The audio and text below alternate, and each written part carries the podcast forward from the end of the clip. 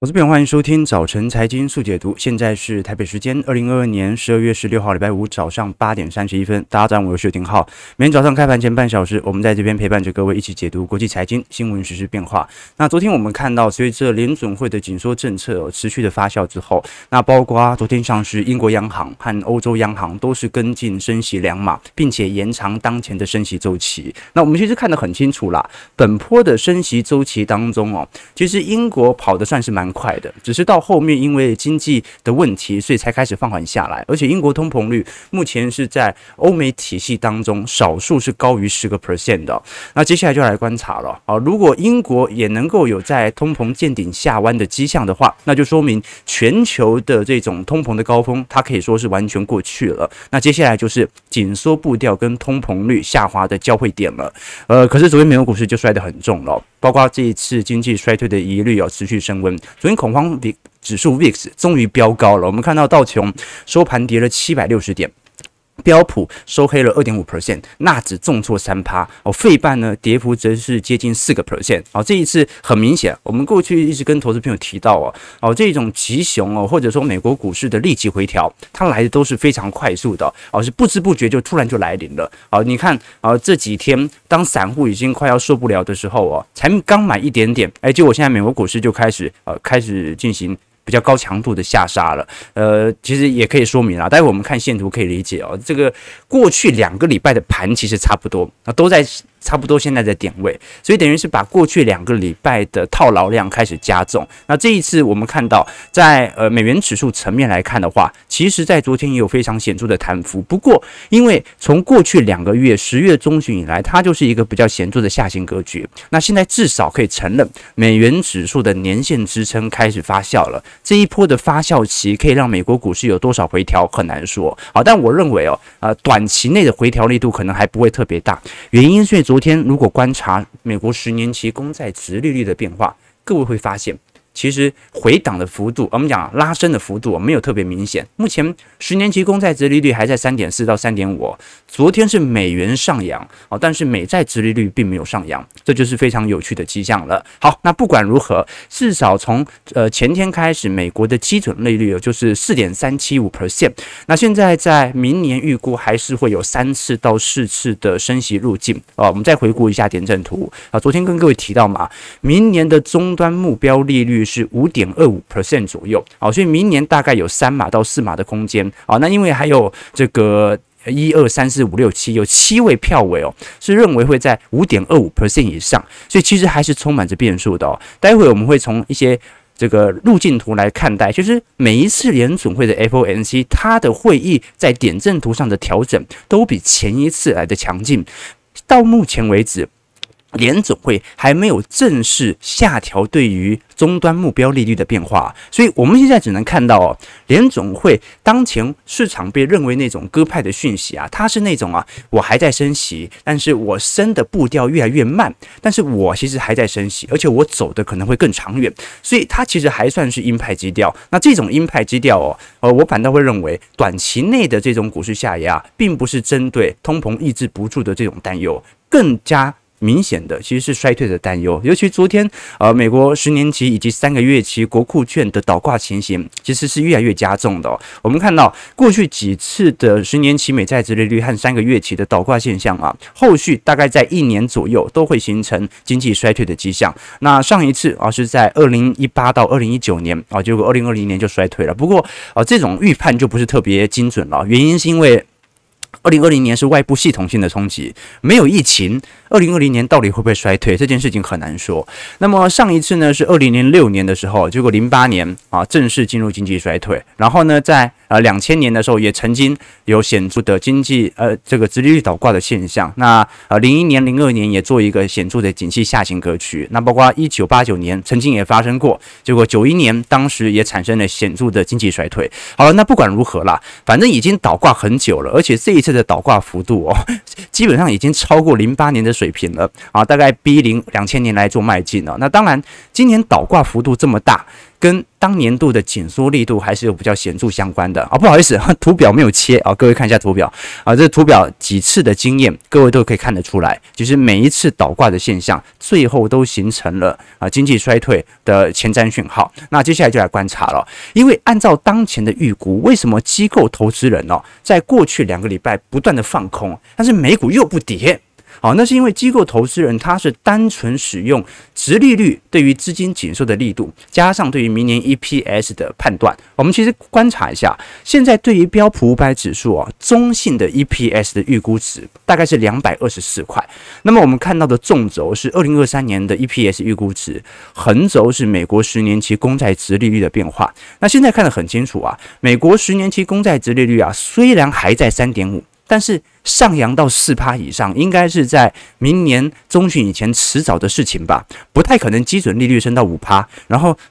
十年期公债值利率会离基准利率这么远，对吧？所以照这种情况来做判断的话，两百二十四块的 EPS 哦，配上我们如果是以三点五趴的。这个公债殖利率水平的话，那大概标普五百指数目前的点位应该是三千七百点，而不是接近四千点。那当然，如果公债殖利率越高，按照当前的 EPS 预估，它就会来得越低啊。比如说，如果是以中性 EPS 二百二十四块啊，对上如果。明年的这个六月份啊，能够殖利率水平，呃，到时候公债殖利率水平能够来到四点五 percent 的话，那应该也就是来得更低，三千四百点的标普百指数关卡而已。好，所以这再再说明了，目前美国股市的弹幅的基期已经远远超过这些机构的判断，所以这些机构针对当前的反弹，全部都是抱持悲观的态度。那当然，哦，这个股市从来就不会按照着。某个机构或者大多数人的想法走嘛，好，所以呃，基本上我们只能说，近期股市在过去呃一个多月、两个多月以来，它就是一个比较显著乖离拉高的反弹，而这种反弹哦，它最终要带动向上，就必须要让衰退发生，而且在衰退的中旬的时候来到一个绝对低点的位阶，这个是过去历史的经验判断。那现在最尴尬的一点就是，什么样算衰退？现在是不是衰退？明年年初算不算衰退？好，所以。针对那个衰退的时间点，才是大家正在吵的问题。那至于明年会不会发生系统性风险呢？这个多数投行其实也都已经判断发生的可能性不是特别高了哈。因为目前呃美国的部分的杠杆率哦，老实说上升的速度也不是特别快哦。你看到美国在过去两年啊，基础建设法案或者一些财政补贴给予民众的消费刺激哦，到现在都还发酵在年底的感恩节、黑五、圣诞节的消费旺季身上啊。目前消费数数据也没有特别疲惫，那我们可以观察到，现在美国各部门的杠杆率变化是快速拐头下弯的，其实是政府部门。好，那政府部门为什么现在快速拐头下弯呢？呃，就是因为他在缩表嘛，所以他尽量着把呃身边的债务进行出清。那身边债务出清，但是投资人不接，那就变成了他还是要出清，但是债券价格在疯狂的下跌嘛。那其实你看到非金融企业或者居民，好，在今年度的杠杆率。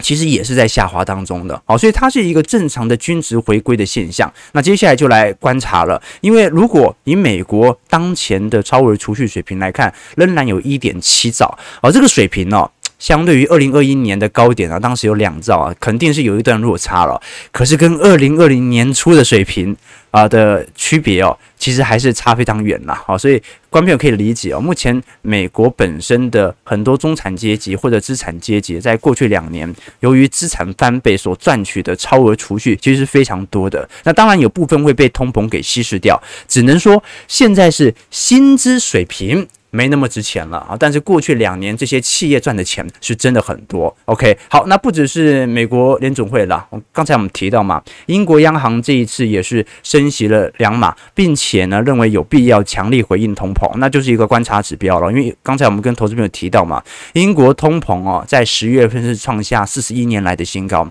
十一月的年度涨幅哦放缓到十点七趴，可是还在十趴以上哦，所以英国接下来值得观察的是，它是在呃发达。市场当中，在经济表现最为疲惫，在通膨表现最为强劲，它在升息力道也是很强劲的，但是仍然无法抑制通膨。所以，如果它能够让通膨能够显著下弯的话，那就是值得呃发出这个发酵的一个观察点了。那我们回过头来观察美国十年期公债殖利率的变化，其实这一波的回档哦，大概也是在半年线左右啊，就受到比较显著的关卡支撑。很有趣的一件事情是，昨天美国股市暴跌，但是十年期公债殖利率并没有上扬，这说明昨天的那种暴跌其实不太像是联准会即将大幅转阴所形成的系统单的恐慌，它更像是一种啊，投资人在逢高啊，觉得也没什么好做的，逢低集体获利了结的这种感觉啊，这个是我的观察啦。那当然，呃，虽然十年期公债殖利率没有在。呃，这个持续上行哦，但是公债的抛售力度还是很明显的。我们观察到，其实当前债券市场的交易量哦，正在急速的量缩当中。在二二年哦，大约有一百四十笔的债券贷款或者资产支持证券的融资交易哦被取消，在美国市场哦，那价值至少是七百五十亿美元。观众要知道，其实债券交易啊，如果是呃这个初级市场的话，交易量是非常庞大的，交易规模也非常庞大。好，但是好像在美国的部门当中中哦，尤其在呃，民间部门呢、针对这种公债殖利率的回收的状态，老实说，并不是特别显著。那如果你观察其他数据来加以佐证，其实也可以理解啦。包括目前呃我们看到的美国的通膨率啊，或者说美国十年期公债殖利率当中的变化，其实都可以看得出来，通膨的显著下行是在发酵的。而这一波发酵啊，它更加集中的是在于市场对于衰退的隐忧，而并不是单纯对于通膨能否顺势大击的。所以呃，我认为可能现在大家的焦点已经慢慢的从通膨开始转移回衰退的变化了。那接下来就来观察，呃，我们有很多衰退的数据来做判断，到底当前属不属于衰退周期？那其中一个最重要的判断依据就是劳动力市场，啊，就要看一下劳动力市场的失业情形了。那至少从美国股市层面来看呢，呃，企业担心经济衰退的隐忧是非常显著的。包括我们看到最近美国，呃，过去我们一年都说嘛，这个美国企业一直实施库藏股，一直实施，但是你看到，其实从今年呃第一二季以来哦，就开始有比较显著见顶下滑的迹象。了这个实施库藏股的用意哦，是进行呃内部价格的抬升啊，或者在在外减少流通股数嘛，因此进行股东权益的拉抬。但是你也看到哦，随着经济衰退的隐忧越来越显著，现在第三季的回购金额仅仅就只有两千亿美元的股票，那么比二零二一年和二二年初啊，大概减少了有接近两成五的水平。那么减少实施库藏股有一个重要用意啦，就是因为你实施库藏股。你最大的成本就是现金嘛，你要把现金拿去买股票啊，啊，所以如果不实施现金呃不实施库藏股的话，就代表着其实市场上啊对于流动性啊会产生一些疑虑，必须保有更多的现金流。所以其实全球最大的库藏股的实施者啊就是苹果啦。那这一次因为苹果在二三季度啊有非常明显降低实施库藏股力度的计划，那也就说明着苹果啊正在加紧储备自己的现金，以此来度过明年的景气寒冬。好，我们先看一下美国股市昨天暴跌的情形，道琼下跌七百六十四点。二点二五 percent，在三万三千二百零二点啊，道琼很明显哈，这个一天的跌幅可以把过去一个月的涨幅给吃掉啊！啊，观众朋友，道琼的涨幅其实这一波，并不是在十一月份开始发酵啊，哦，它是 从十月中旬就开始进行高速的起涨了，那反而十一月中旬以后，它就盘在这样的高位啊，所以。一根跌幅啊，它就可以把过去一个月的投资人给吃掉。然后这个就是我们过去一直跟投资朋友分享的这种呃缓牛急熊的状况。标普百指数下跌九十九点二点四九 percent，在三千八百九十五点。那我们看得出来，标普百指数昨天也跌破了月线和半年线哦。这一波也是很明显的一个月期的套牢量啊。不过因为散户没怎么追啊，所以大家感觉不是特别深啊。纳指的部分下跌三百六十点，三二三点二三 percent，四万一万零零八百一十点。那纳指的部分就尴尬了，它是跌破了所有均线，而且离下方的低点哦，感觉也不是特别远哦，所以接下来哦，这美国股市会不会破底哦？纳指应该就变成先行指标了。那费半的部分，我们看到反而比较有趣的事情是，这一波反弹特别强劲啊，所以。顶多这一波的拉回也拉到半年线附近而已。费半这一次下跌一百一十五点，四点一七 percent，收在两千六百六十一点。好，那我们先说明一下啊，因为昨天投有投资朋友问哦，你看我们用的四条均线哦，分别是二十日、六十日、一百二十日、两百四十日。哦，那有很多投资朋友好奇啊，因为有时候看的看盘软体跟我们的线型不太一样哦，原因是因为这个美股投资者啊和台北股市投资者哦用的年线或者说季线、月线的水平不太一样啊。这美国股市投资者哦，大概就是属于五十日、一百日啊、两百日或者是四百日、六百日，用这种。比较整位数的数字来进行 MA 均线的统计啊，所以它的线形图长得就跟我们不太一样啊。但台北股市投资者哦往往比较精，对不对啊？所以通常喜欢用标准的二十日、六十日、一百二十日、两百四十日啊这种比较显著的我们所看到的每个月的实体交易天数来进行均线统计。那其实有好有坏啦啊，就是呃基本上看美股要用美国人习惯使用的均线，比较具有支撑效果。那么用台股的话，就要用二十六十一百二两百四啊。但为了方便嘛，所以我们就统一用二十六十一百二两百四，好不好？好，这个跟投资朋友说明一下。好，那不管如何，昨天美国股市跌幅是真的算是蛮重的。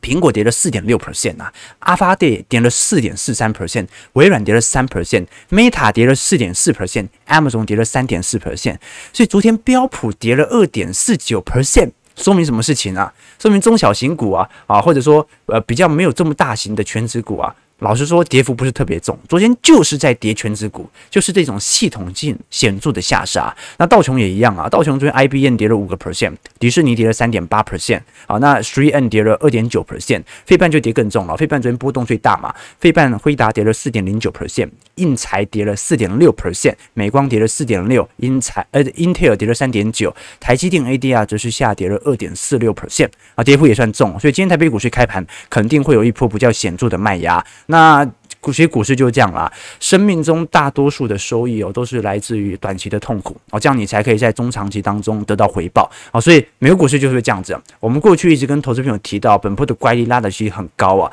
它不太符合这种中长期即将进入经济衰退的长期打底过程，一定有点拉得太高，所以一定会有回调。那这一下子就来看一下，因为。散户追加意愿很低啊，就要看一下这波回调到底会不会破前低，值得大家来多做一些留意哦。其实是这样啦，你做周期投资哦，熊市不满仓哦，牛市就跟你一点关系都没有啦。不一定要满仓啊，但是熊市不建仓，牛市就跟你没什么关系了。很多人一看别人买了一家公司啊，半年跌了三成、四成，你就开始笑话他。开始嘲笑他，而觉得这个人不行了。事实上，这是穷人思维。就很多投资厉害的人，大部分买入大部分的公司都会有一定的回撤，那种回撤幅度，巴菲特很多股票都是回撤六成到七成。所以，好的投资人的思维哦，他是衡量基本面以及当下的周期。基本面没问题了，那就是周期的问题。你要怎么选择做买入嘛？有些人甚至不考虑基本面，我就买 ETF，而基本面它会自动帮我筛选，它也是一种周期投资的判断。好，所以。还是跟投资朋友这个推荐一下，我们在这个二零二三年一月七号举办的。呃，财经号角线上听友会，我们每个季度其实都会举办听友会，来针对下一季度的行情来进行推演。那当中，当然，投资朋友如果有兴趣，可以直接参加我们的呃这个财经号角的会员平台里头。除了我每个礼拜会写一些我在操作上资产配置的建议，以及我个人操作的呃想法之外，还会有一些宏观报告，同时有接下来一年一整年的听友会的呃收听会员权也提供给投资朋友了。我很喜欢的一张。图哦，是昨天我看到我很喜欢的一位呃这个 Twitter 的财经作者写的哦。啊，当然这张图画他画的很丑啊，但是我觉得是蛮符合呃我对于财富的思想啊，就是说我们追求周期投资的财富的增长哦，我曾经跟投资朋友分享过，我的年化报酬率哦，大概是如果是从因为我是一四年开始有比较显著的资金进行投入哦，年化报酬率大概是十五到十七趴左右。完全没有大幅超越过十七趴过啊！就是呃，就算当年股市涨超过两成哦，基本上我也很难有比较显著的这种资产的增长，因为你部位越大之后哦，你追求的就是绝对报酬了。所以这张图表现的是什么？就是你看到人世间的变化，它是一个多变量函数的关系，许多变量是动态变化的。直白说，就是一加一不等于二。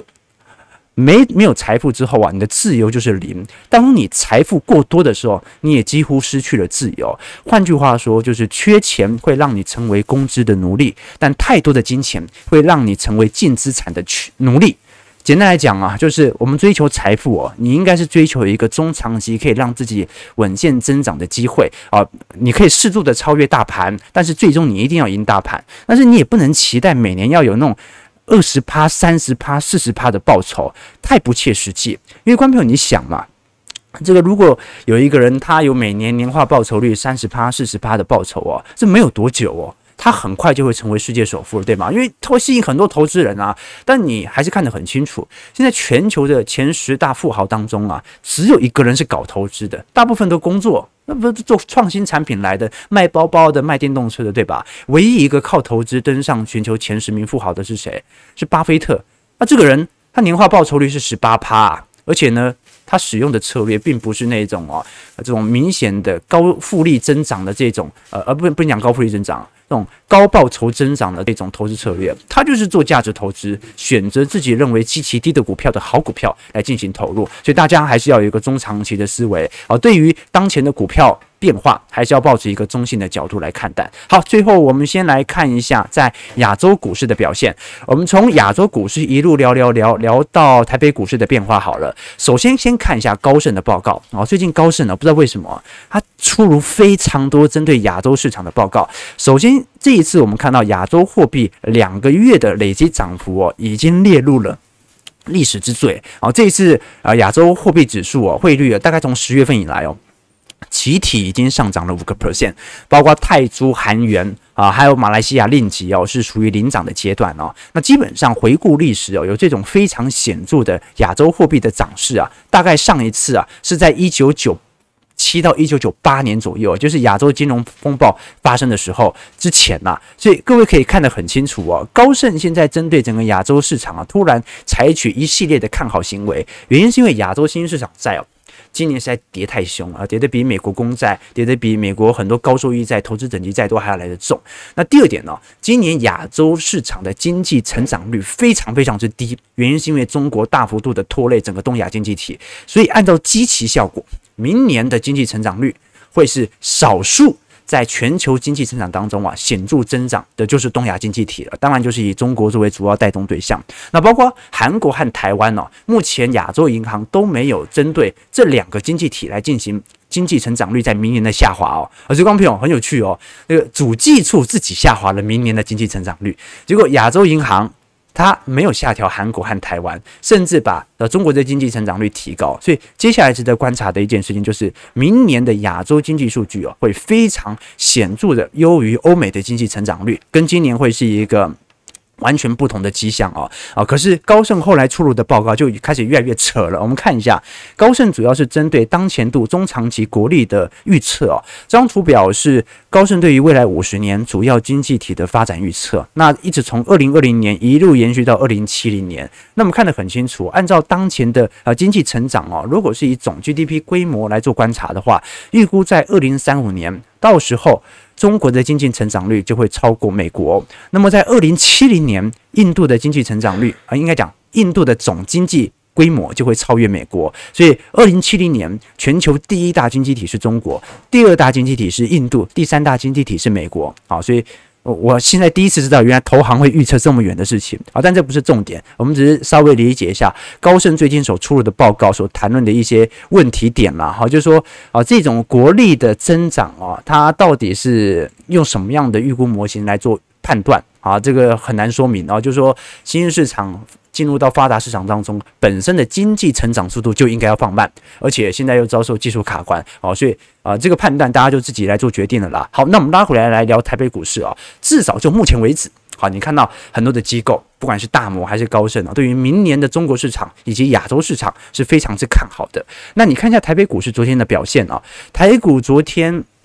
这个下挫接近九十点哦，啊，那所以。卖压比较显著是联发科啦，啊，电子股是涨跌互见，其实，但是昨天因为在盘中之后啊，包括一些金融、传产股、钢铁、塑化、纺织有明显的强势走高，所以最终其实跌了五点而已啊，好，那今天又要下杀了嘛，啊，所以接下来就要看这个半年线有没有能够有支撑的力度了，但因为半年线是下弯格局，啊，所以它其实。呃，不太会有显著的支撑作用。那台币部分啊，啊，昨天贬在三十点六块，成交量也是非常低迷的啦。这个现在外资对于台北股市哦，这个不只是股市低迷的问题了，这个汇市哦也是，就钱也没汇走，但是就停泊在这边，这个停看听吧。那如果我们看一下中国市场的变化，就更有趣了哦。中概股或者我们讲说上证指数啊，这一波的回调其实并没有像欧美股市来的这么显著哦啊，主要还是因为至少现在是经济解封嘛，那很快啊，到时候中国的经济成长就可以成为正轨。不过各位也观察到了，过去几天上证的成交量是缩得非常明显。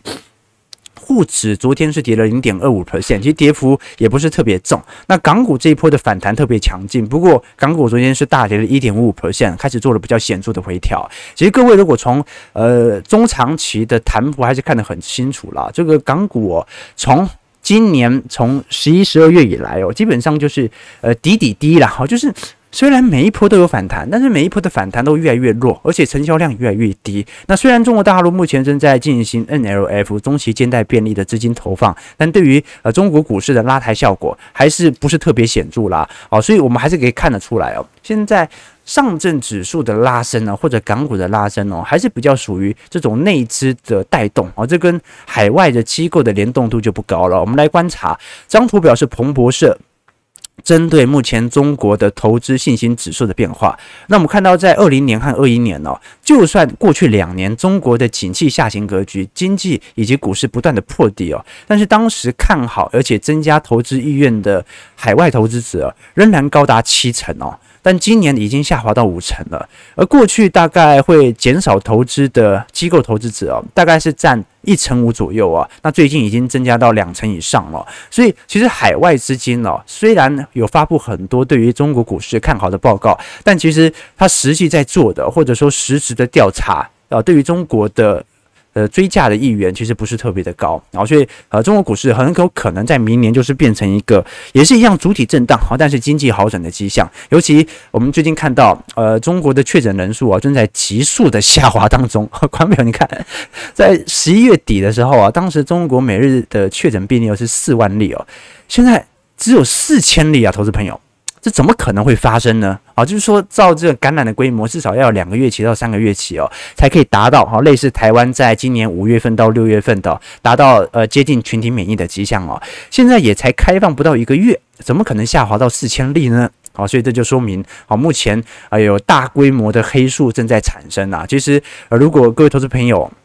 去观察，好，这张图表示在百度当中搜索发烧的频率哦，目前正在急速上升当中，好，所以目前中国的疫情呢，呃，是数据上是完全失真的状况，只能用其他的数据来加以佐证，来了解当前呃中国内部市场的概况。至少就目前为止啊，中国的呃中期呃中期借贷便利其实还是发挥还可以的角色啦。这张图表我们过去跟投资朋友提过哦，是中国的信贷脉冲指数。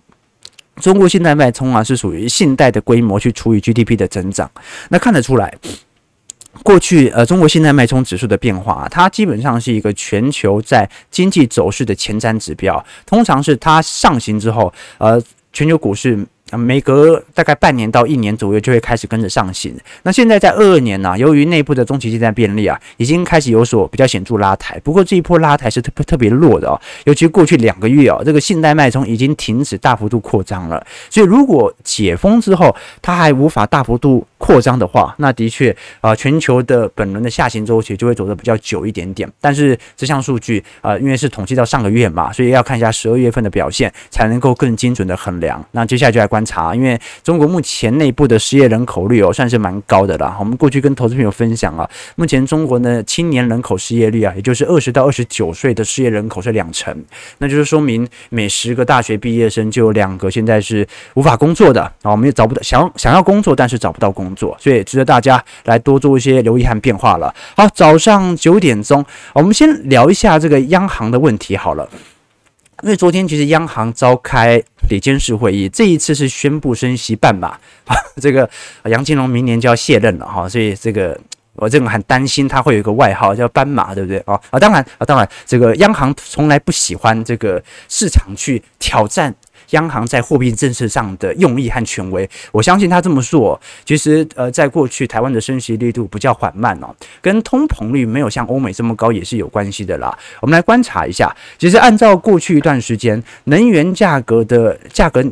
年增率的变化，老实说了，如果是以邻国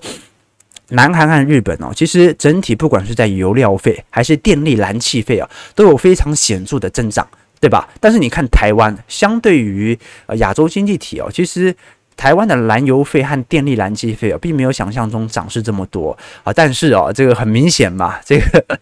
台湾内部政府的补贴也是非常显著的。那包括台湾经济成长率哦，其实呃，根据呃主计处自身的下调是非常显著的。本来是从二二年的二点八九，二三年预估会下滑到二点二二 percent。那南韩的话是从二点五四下滑到一点七四，所以。值得承认的一点啦，就是台湾的经济成长率哦，即使在明年都会比其他亚洲经济成长率表现的还要来得好啊，就是全球。通膨都很严重啊，经济成长本来就会下滑，所以这个时候比较的就是相对指标，而不是绝对的实质增长了。那从全年我们看到，呃，全球的 CPI 的下降幅度啊，预估在整个二三年它的下行幅度是来得最快的。那预估二四年大概先进经济体就可以达到接近两趴的目标值了。那我们更值得观察的，其实是央行这一次杨金龙看房地产的变化。那杨金龙因为这一次哦。存款准备金率已经没有调升了，它纯粹是针对重贴现率的调升半嘛，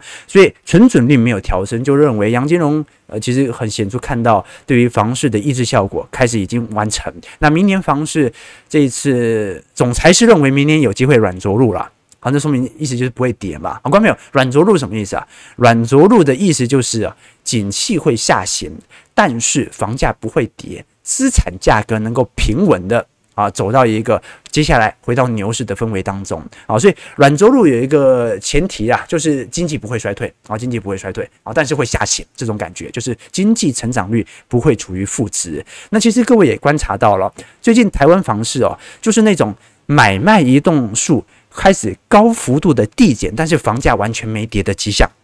所以的确蛮符合呃这个杨总裁所讲的软着陆的变化。这一般认为哦，因为央行从今年三月升息啊，以呃这个